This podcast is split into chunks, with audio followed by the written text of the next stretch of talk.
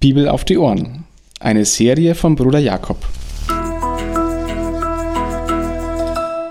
Eine Begleitung zum Bibellesen, um die Bibel, das Wort Gottes, zu entdecken und täglich besser kennenzulernen. Von den bösen Weingärtnern. Es ist die Antwort auf die Vollmachtsfrage.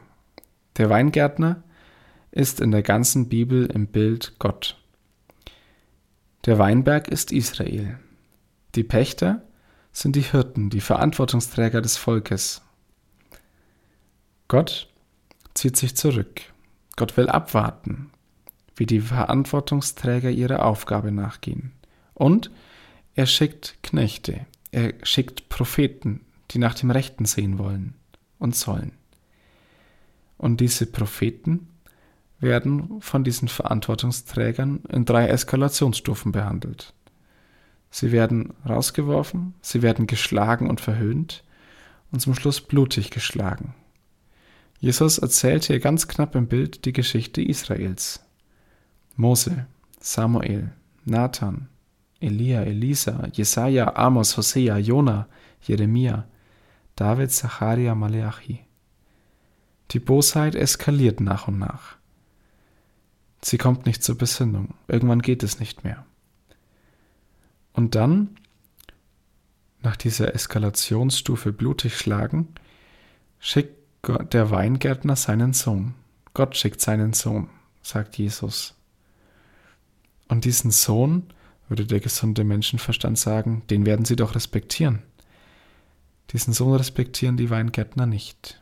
Jesus spricht hier prophetisch. Er spricht prophetisch von sich, dass er getötet werden wird wir dürfen uns dieses Gleichnis nicht so schnell, wir dürfen dieses Gleichnis nicht so schnell überlesen. Jesus spricht hier ganz klar von dem, was passieren wird, im Angesicht derer, die ihm das antun wollen, im Angesicht der Delegation, die ihn theologisch befragt hatte.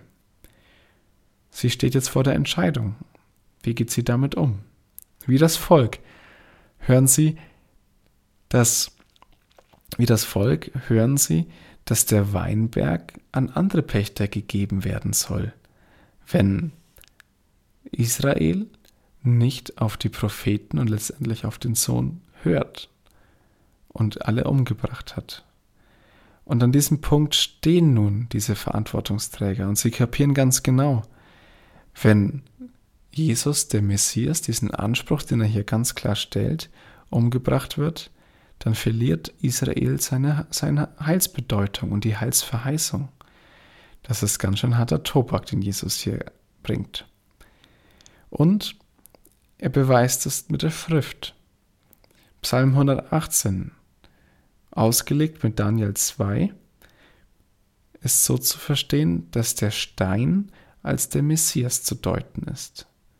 Und dieser Stein der verworfen wird, wird ihnen auf die Füße fallen. Er wird sie zermalmen. Er wird die zerstören, und das ist nicht klein zu reden, sondern wirklich zerstören, die Jesus ablehnen. Und Jesus richtet genau diese scharfen Worte gegen die Delegation, die ihn gerade befragt hatte.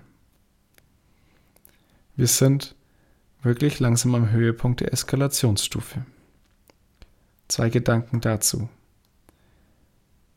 Bosheit. Bosheit eskaliert. Sie kommt nicht zur Besinnung. Gerade auch Bosheit gegenüber Gott und gegenüber Gottes Willen. Sie kann zur Einbahnstraße werden, dass man nicht mehr umkehren kann.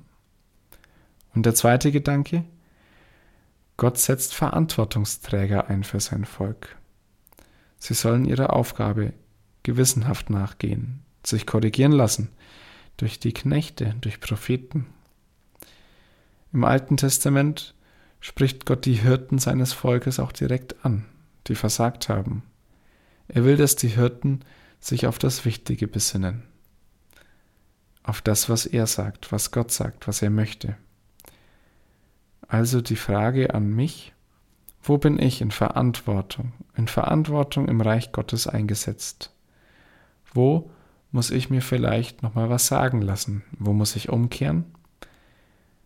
Oder wo bin ich schon auf einem falschen Weg? Abgebogen, von dem ich eigentlich weiß, dass Gott ihn nicht gut findet